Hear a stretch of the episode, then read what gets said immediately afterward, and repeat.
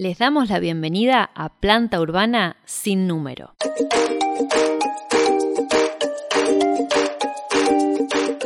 Un podcast realizado desde San Mayol, Partido de Tres Arroyos, Provincia de Buenos Aires, República Argentina. Mi nombre es Carolina Boicoechea y junto a Homero, Catalina y Javier Campo les acercamos esta propuesta de comunicación de San Mayol para el mundo. En el episodio de hoy, Mayol de Oro. Bienvenidos y bienvenidas al episodio número 10 de Planta Urbana sin número. Les agradecemos como siempre por habernos venido siguiendo a lo largo de estos meses en los que hemos venido tratando de divulgar de alguna manera lo que es la historia y el presente de nuestro pueblo, de San Mayol. A quienes eh, todavía no lo estén haciendo, los invitamos a seguirnos también en nuestras redes, arroba Planta Urbana SN en Instagram y en Facebook, Planta Urbana SN en YouTube, en donde pueden encontrar algunas imágenes o algunos eh, videos de entrevistas extendidas, la trivia mayolera también con preguntas acerca de, de los episodios recientemente transmitidos, pero como siempre les agradecemos de todas maneras por, por acompañarnos, por hacer que este proyecto pueda seguir siendo posible. En el episodio de hoy vamos a hablar del documental que se realizó para el Museo Histórico de San Mayol con motivo de celebrarse los 110 años del pueblo y luego vamos a conversar con María Melián. En el año 2017, con motivo del aniversario número 110 del pueblo, se presentó el documental Mayol de Oro. Este trabajo eh, del documental fue impulsado por el Museo Histórico de San Mayol y con el mismo se intentó recabar de alguna manera distintos testimonios que pudieran dar cuenta de los diversos matices de la historia del pueblo.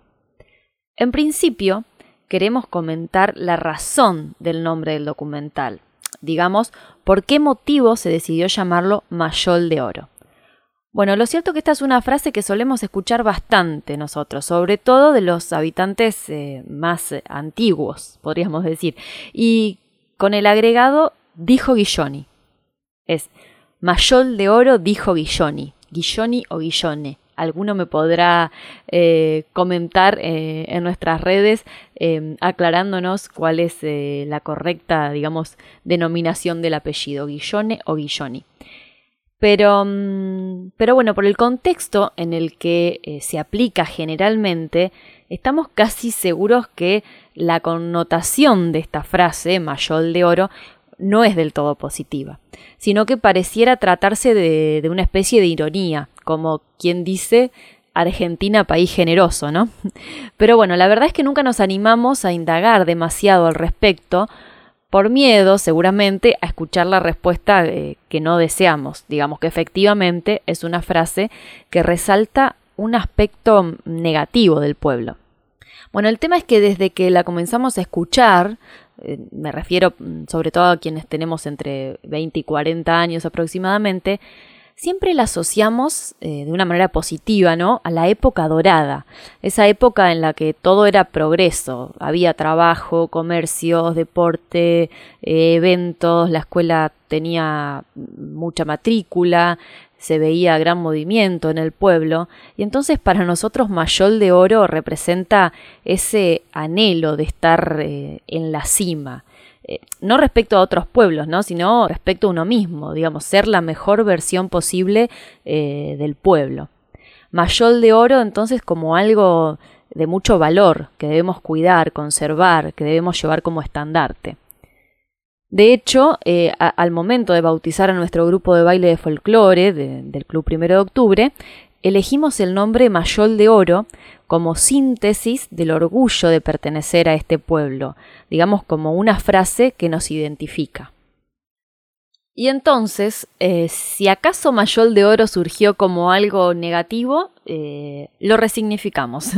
y si surgió como algo positivo, entonces seguimos repitiéndolo con gran orgullo, como una oración, como un mantra, como un grito de unión y un sentido de pertenencia. ¡Viva Mayol de Oro! ¡Viva! Y volviendo al documental, en los episodios anteriores de Planta Urbana sin número hemos utilizado algunos fragmentos del mismo e incluso algo de material que quedó afuera en la edición. Sobre todo se han utilizado los testimonios que hablan de momentos o, de personajes de la historia más clásicos, por llamarlos de algún modo. Felipe Mayol de Cenillosa, Francisco Maferrer, la cooperativa, ese tipo de, acontecimientos o de instituciones o de personajes pero hoy queremos compartir los testimonios en los que se puede, en los que uno puede imaginarse la vida cotidiana, ¿sí? los aspectos más sociales, las costumbres que marcaron alguna época. Por eso ahora eh, vamos a escuchar a Susi, a Alicia y a Rubén de Bliger hablando acerca de sus épocas de juventud en San Mayol. En el año 66 eh, los exalumnos estrenamos eh, la obra de Torbates, Después de Dios mi madre, em, con un éxito terrible, tuvimos mucha suerte, después eh, salimos a la zona de la Garma, Tres Arroyos, y bueno, después nos fuimos casando, algunos nos fuimos yendo, y los que iban quedando siguieron con las obras que se dieron Em, la tercera palabra eh, de Alejandro Casona. También hicimos Los árboles mueren de pie. También de Alejandro Casona, El derecho de nacer. Em, fue una época muy linda de acá de San Mayol, que lo hacíamos con mucho amor, con, con entusiasmo y era lo que realmente nosotros nos entretenía éramos todos los jóvenes, eh, ensayábamos en la escuela o ya los últimos días ensayábamos en el club. Y me acuerdo que veníamos con los Petromá porque en ese tiempo no teníamos luz eléctrica, ensayábamos de noche después que todo el mundo salía del trabajo. Y no, fue una época, una época de oro se podría decir. Ya por último, ensayábamos en la casa de Ana Balaña, que era la directora, y este, con el farol, cada uno se despedía, mi hermano para el campo y nosotros para nuestra casa, este, hermoso, y nos íbamos a De la Garma, Tres Arroyos, Ochandio, a tal punto que la gente quedaba fuera de las ventanas del club para vernos, así que nos sentíamos unas actrices impresionantes pues bajábamos del escenario y éramos halagada. En ese entonces faltaban los, autógrafos. Ayudábamos a la cooperadora de la iglesia y de la escuela. Esa era nuestra misión. Para nosotros no nos quedaba nada. Gastábamos de nosotros para hacer, como dijo mi hermana, los, las bambalinas, los telones, los ruidos. Eh, Ana María Balañara, la directora, José Hospitaleche, Norma Núñez, eh, Luis Casco, eh, Oscar Núñez, eh, Mónica, mi sobrina, cuando hicimos la primera obra tenía seis años, Cos de Sala, César de Francisco, todos en realidad los que éramos jóvenes participábamos. Muy lindo, un sacrificio grande. Yo venía a caballo, en bicicleta, trator del campo. Bueno, y nos encantaba hacer todas esas cosas. Muy, muy feliz. Esperábamos el día para poder ensayar, para dar la, la novela que dimos en Tres Arroyos. La verdad que muy lindo, un recuerdo muy, muy bueno, la verdad que inolvidable. Mayol de Oro. Otros testimonios tenemos también acerca de una época distinta. Caniche, eh, Caldera, un conocido vocalista del grupo Holocausto, y también mm, Dani Gómez, nos hablan acerca de sus vivencias a finales de la década del 80, principios de la década del 90, y sus puntos de vista son eh, el de Caniche, el de un padre de familia, y el de Dani, eh, de una niña que observaba todo lo que ocurría a su alrededor. Yo vine a radicarme a San Mayor en el año 86. Funcionaba la cooperativa, eh, tenía una, una, cantidad de gente importante que, transitaba diariamente. eh, la escuela, el jardín, todo eso movilizaban 50, 60 chicos en esa época. Entonces eh, el movimiento a la tarde, donde era el, horario de, la escuela o del jardín, era importante y todo el mundo venía, aprovechaba hacer las compras en la cooperativa. Bueno, bueno en esa época, eh, a los dos, tres años de radicarme yo acá en San Mayol, después este, eh, mis chicos eran chiquitos, iban al jardín y, fui presidente del jardín y también fui vicepresidente de la escuela. Y en esa época, bueno, había una gran cantidad de gente que, se movilizaba, como ya lo dije antes, entonces teníamos la cena y baile de la escuela, teníamos cena y baile del jardín, eh, habitualmente también se hacían los domingos al mediodía, muchas veces hacíamos los domingos al mediodía.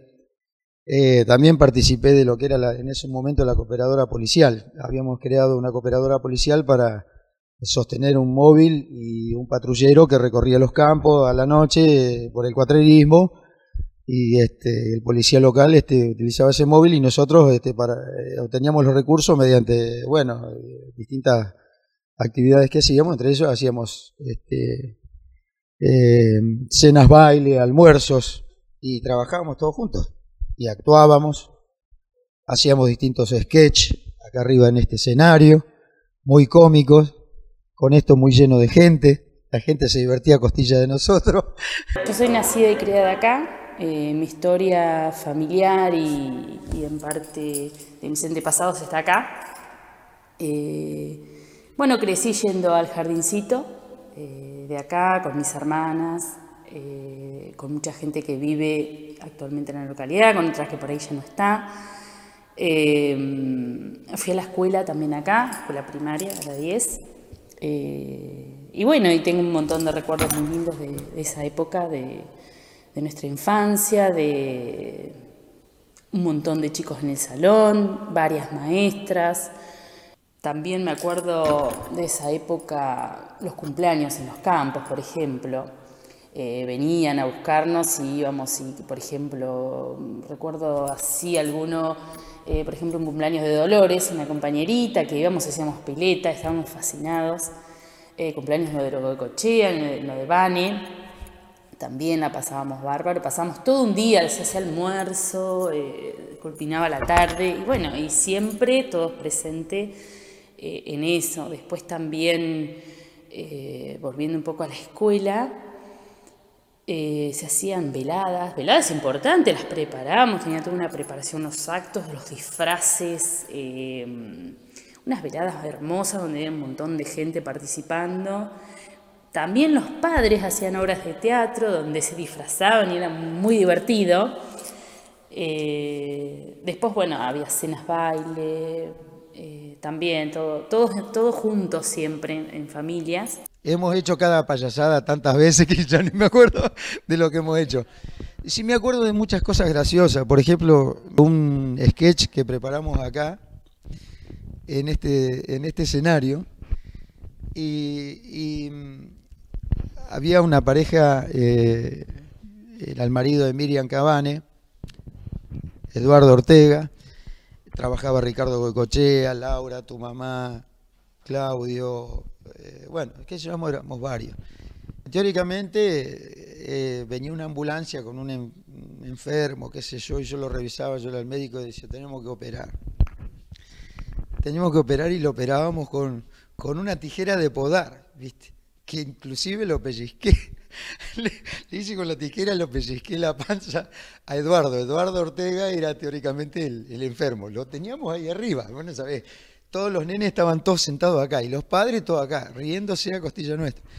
Y yo lo operaba con una tijera de podar, viste, con un serrucho. Bisturí le damos con un serrucho, viste. Y por ahí digo, uy, y habíamos eh, traído tripas de cordero, viste, de una oveja, viste y dice, uy, mira lo que sacamos, así, viste, y sacábamos las tripas. Los nenes estaban todos enloquecidos, nos, nos, miraban, nos miraban, viste, asustados, estaban anonadados, sacábamos las tripas como le sacábamos las tripas. Cosas como esas nos divertíamos nosotros, para adentro. Se divertían los grandes y los chicos quedaban asombrados, viste. Hemos hecho miles, viste, como bailar, fiestas este, en el jardín. Recuerdo mucho a alguien que fue motor muy importante acá en el pueblo, que era Norma Massen, que era la directora del jardín. muy, pero muy querida por todos. Creo que todos pasaron, la mayoría de nuestros hijos, ustedes también han pasado por, por las manos de ella, que era una persona recontramorosa y es una persona amorosa. Y bueno, que ella también era muy creativa y era muy cómplice en todo lo que hacíamos nosotros, ¿viste? se prendían todo. Y en esta sección hablamos acerca del sorteo de la trivia mayolera que se realizó con preguntas acerca de la parte del circo del episodio número 9 eh, con motivo del Día de las Infancias. Y también para celebrar este día se sortearon cuatro premios que eran cuatro juguetes o juegos de madera hechos por Tiramos Reyes, que es un emprendimiento de artesanías eh, de acá de San Mayol. Y los y las ganadoras fueron Camila Iraola, que se ganó un tatetí, Mayra Labruné, que se ganó un trompo, Anto Suárez con un dado y Horacio Mu arroba Horacio Mu 59 en Instagram, así nos figura nuestro seguidor, ganó un laberinto que lo donó al Jardín de Infantes, al Jirim de acá de San Mayol, así que estamos muy agradecidos en principio por, eh, por la participación que tienen nuestros seguidores en, las preguntas que, que, siempre vamos realizando acerca de los episodios de Planta Urbana sin número. Y también agradecidos por supuesto por el gesto de Horacio que donó el laberinto al jardín. Un aplauso y un reconocimiento a todas estas personas que salieron favorecidas en el sorteo y los invitamos, como siempre. Siempre sale los fines de semana que no hay episodio, eh, sale la trivia mayolera en las historias de Instagram y de Facebook para jugar un rato, para divertirnos y para aprender también acerca de la historia y del presente de San Mayol. Y hace un tiempo ya que teníamos eh, planeado para el mes de las infancias hablar con una persona que dedica gran parte de su tiempo a alegrar y a entretener a los niños y a las niñas y una persona, por supuesto, de origen mayolero. Estamos hablando de María Melián, quien vivió sus primeros años de infancia acá en San Mayol y en esta oportunidad la contactamos para entrevistarla y que nos contara acerca mm, de, su pasado aquí en San Mayolis, de su presente como clown. Compartimos esta primera parte de la entrevista en la que nos cuenta sus primeros años de vida y su experiencia en San Mayol. Mi, madre es de San Mayol. Este, mi madre es de una familia de, toda la vida y de la zona de San Mayol. Mi padre llega de Santiago del Estero en aquella época que llegaba el tren con los estibadores y yo nací en 1968.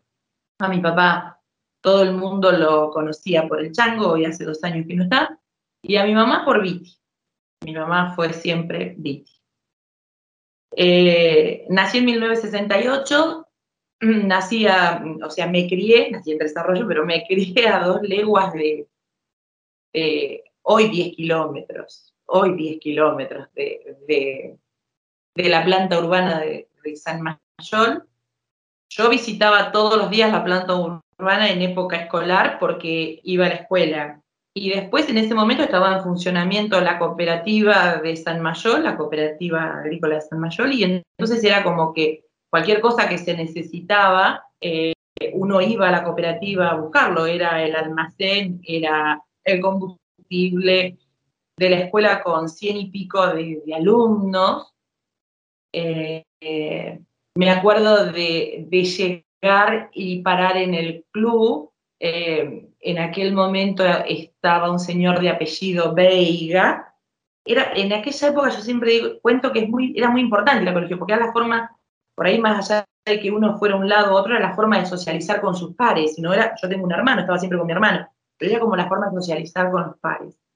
Y bueno, después venía toda esa época de que los fines de semana solía haber este, cenas y bailes, me, parece ver esa mesa puesta contra los baños em, con las tortas eh, y, había una gran rueda que era la rueda de la fortuna, que creo que ahora está en el museo, si no me equivoco, la vi ahí, y, era comprar el numerito para sacarnos la torta. nosotros hacíamos una mesa donde nos sentábamos todos los compañeros de escuela y era una felicidad sacarnos una torta o, o que nuestros padres nos trajeran una torta a la mesa vivíamos en el campo de, un tío, mi tío fallece y bueno, mis padres no, pudieron seguir sosteniendo el campo en ese momento y nos venimos a, a Tres Arroyos.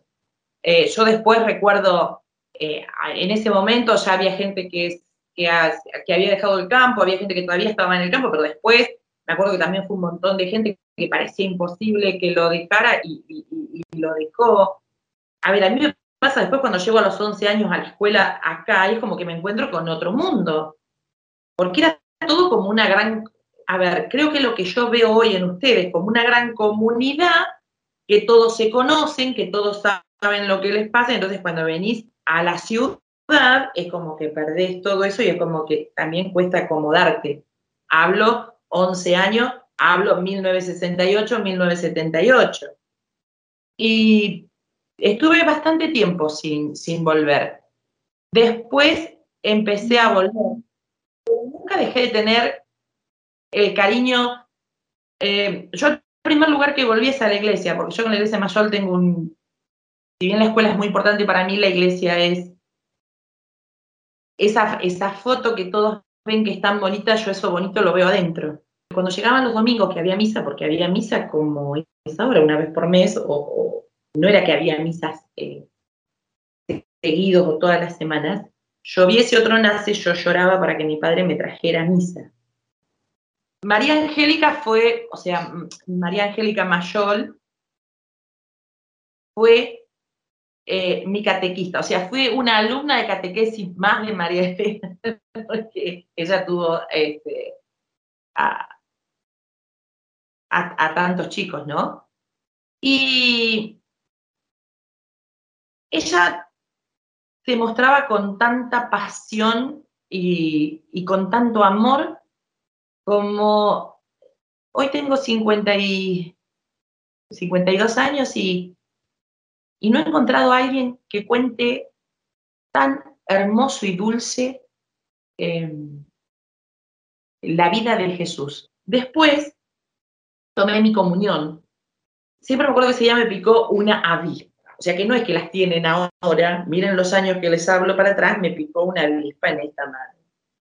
Y me acuerdo de las manos de ella acariciándome las manos y diciéndome que me tenía que poner contenta porque yo iba a recibir a Cristo. Entonces yo me acuerdo de eso, yo un poco como, como decir, el dolor se calma, lo que viene se puede pasar.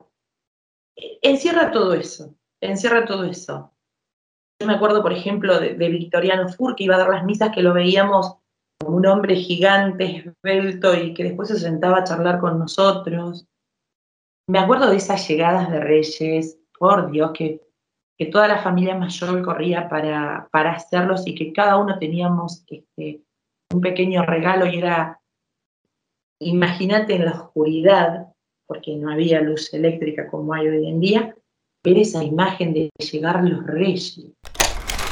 Y en esta segunda parte hablamos con María acerca de cómo dio sus primeros pasos en el mundo de la actuación en Tres Arroyos, luego cómo se convirtió en clown y la trayectoria que tiene desde hace algunos años en este mundo artístico en el que se desempeña.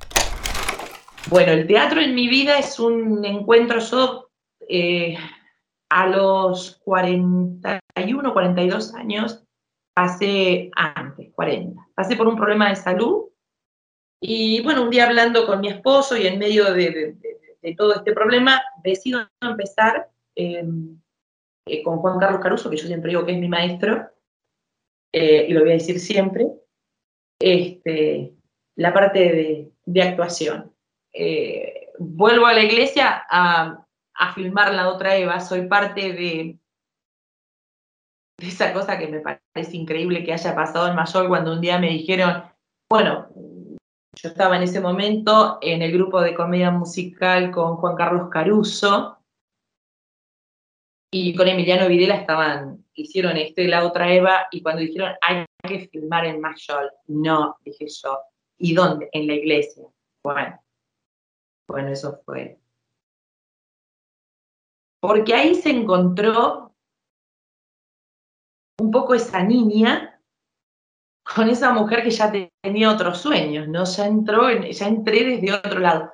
Pero la niña me acompañó, la niña me acompañó, esa niña que, entraba a, sus oraciones me acompañó, este, eso fue hermosísimo.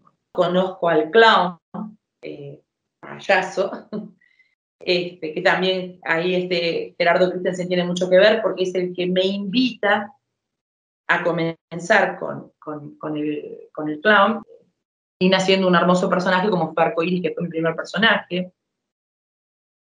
Y después Arcoiris quedó guardado y, nace Lucerita Pepona con la compañía Había una vez. Hice una comedia infantil con Evelina Soulet, este, de la Tierra a la Luna, eh, junto con ella eh, eh, en, distintas, en distintas áreas, pero estamos dando teatro, en distintas edades, pero estamos dando teatro en, en cultura, en el centro cultural.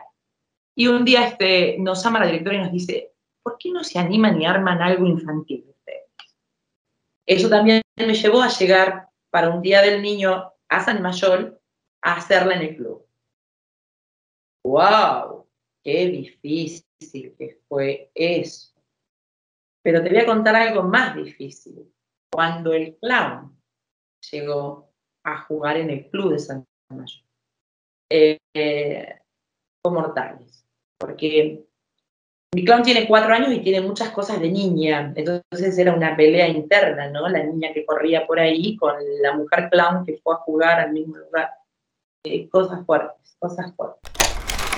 Y siempre nos interesa saber cuál es la visión que tienen eh, sobre todo aquellos que han vivido en otro San Mayol, en un San Mayol de, de, otras épocas. Y le consultamos a María cuál es su, justamente su visión acerca de la actualidad del pueblo y qué es lo que imagina para un futuro. Yo lo veo con crecimiento. Yo eh, cada vez que voy le veo algo distinto. Les veo a ustedes con ganas de seguir haciendo cosas veo que aman a ese lugar como, como ya, te vuelvo a decir, como lo amaron mis padres, como, como lo amó aquella gente que, que, lo llevó para adelante.